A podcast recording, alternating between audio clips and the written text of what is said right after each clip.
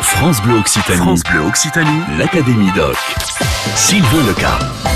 Nous sommes ce midi toujours dans le Tarn-et-Garonne pour l'Académie Doc. C'est Caussade hein, que nous découvrons ensemble, ville qui a connu un nouveau souffle au 19e siècle avec la chapellerie. Et nous sommes d'ailleurs chez, bah ouais, chez un des derniers fabricants de chapeaux de Caussade, chez Willis Paris, en compagnie de sa directrice Isabelle Rey. Bonjour Isabelle. Bonjour. Willis Paris. Euh, pourquoi Willis Isabelle Ah, c'est une vieille histoire. hein. Voilà, donc euh, c'est mon arrière, arrière, arrière grand-père, puisque je suis la sixième génération de Rey à la tête de la chapellerie Willis, qui avait déposé la, qui avait déposé la marque parce qu'à l'époque déjà ils exportaient dans le dans le monde entier et qu'il fallait et la mode était quand même à Londres avec le haut de forme, le chapeau melon. Et il fallait une, une marque à consonance anglaise pour, euh, ben, c'est du marketing avant l'heure pour être connu euh, dans le monde entier. Donc au départ même c'était pas Willis Paris, c'était Willis London. Et quand la mode s'est déplacée sur euh, sur Paris, où Paris a été un peu plus connu pour euh, pour la mode, ben euh, il a barré le London et il a mis Willis Paris. Voilà. Mais c'était premièrement dans un but euh, pour exporter essentiellement. Oui, parce que ça m'a un peu surpris quand même de voir cette marque-là alors que vous êtes installé en plein cœur du Tarn-et-Garonne ici à Caussade. Oui, donc Willis Caussade ou même Ray Caussade, ça parlait peut-être pas au monde entier. Et euh, comme à l'époque, je vous le rappelle encore une fois, ils exportaient vraiment dans le monde entier. Il fallait voilà une marque à consonance un peu euh, anglaise. Voilà. J'ai entendu dire, Isabelle, qu'il y avait peut-être un lien de parenté avec une certaine Pétronille. Oui, alors c'est une euh, arrière, arrière, arrière, euh, je sais pas quelle euh, cousine, à quel niveau, cousine, oui.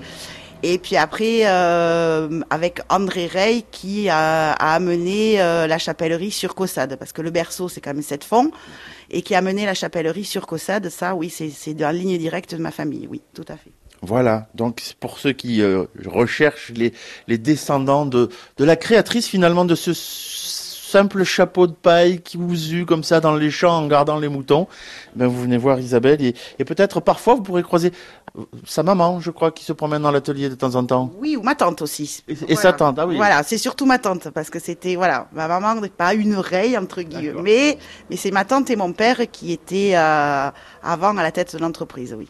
Ça fait donc six générations. Vous, vous êtes tombé comment dans la chapellerie du coup, Isabelle euh, tout, Je vois un berceau là, c'est rigolo parce que ça me fait penser presque qu'on pourrait vous y trouver dans ce, chap- dans ce berceau avec Ben un chapeau. Oui, exactement. Moi, toute petite, je m'amusais ben, les mercredis euh, dans les ateliers, même après l'école, voilà. Et puis même, ah, on me faisait faire des petites bricoles à 4 ou 5 ans, enfin des, des, des vraiment couper des fils ou des choses comme ça. Et, Déjà l'exploitation des enfants, vous voyez. Voilà, tout à, tout à fait. C'est- C'est plutôt moi qui le demandais.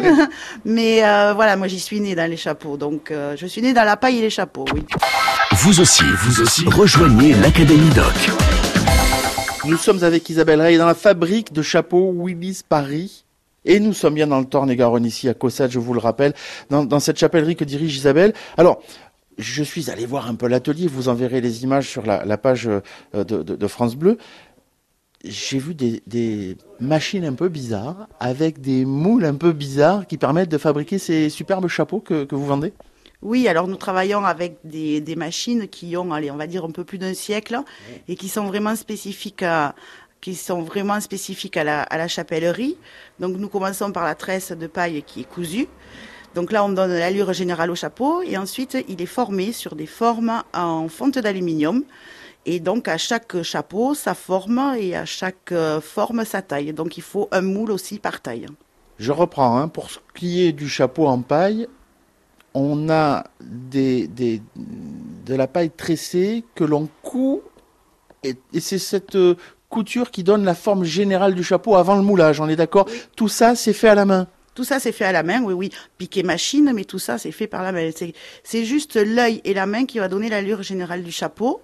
Et donc, il faut quand même un savoir-faire très particulier pour arriver à coudre, parce que c'est la couture, on va dire, en 3D.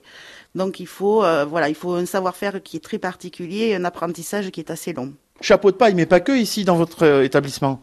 Non, nous faisons aussi du feutre, de la toile. Euh, euh, on travaille aussi du, on coud du crin aussi, qui font des, des chapeaux cérémonie très habillés, très beaux, dans des très jolies couleurs que l'on peut assortir à ces euh, différentes tenues de mariage. Je repense aux moules dont vous me parliez tout à l'heure, qui sont donc chauffés pour donner une forme finale à un chapeau, alors que ce soit peut-être en paille, mais peut-être sur d'autres d'autres matières. Mais ça veut dire que à chaque chapeau un moule et à chaque taille du même chapeau un moule aussi. C'est exact, oui, oui. Vous avez combien de milliards de moules en stock Non, non, pas des milliards, mais on peut même parler d'un millier, oui. Ah oui, voilà. quand même. Oui, oui, oui. Ah bah oui, oui, oui, parce que ben, on est très conservateur dans la famille, donc on a les formes de qui datent de plusieurs générations. Et comme la mode est cyclique, de toute manière, euh, voilà, ben on ressort les vieux moules euh, qui datent des années 40 ou 50 et qui sont de nouveau d'actualité. Il me semble que vous avez réalisé un chapeau qui a fait un petit peu son, effet, qui arrivait presque à descendre le long de la jambe d'une mannequin, me semble.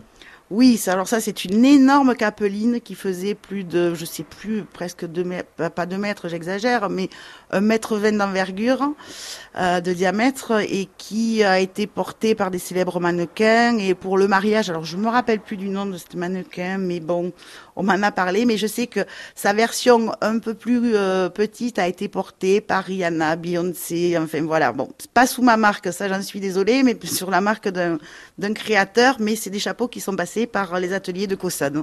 Voilà. Faites bien de me parler de, de, Rihanna ou de Beyoncé. Ça veut dire que euh, Willy's euh, Paris vend toujours à l'international. Dans quel pays vous vendez aujourd'hui? Alors, nous vendons essentiellement en France, ça c'est sûr, et nous exportons euh, vers l'Espagne et essentiellement aussi vers le Japon. Voilà, où le mode du canotier euh, bat, son, bat son plein et les Japonais sont très friands en ce moment de, de canotier. Merci beaucoup Isabelle de nous avoir fait découvrir cet atelier. Demain, nous allons découvrir le plus gros marché d'échange de véhicules de collection de la région, voire peut-être même de France. Mais ça, on en discutera demain. L'Académie Doc sur France Bleu Occitanie.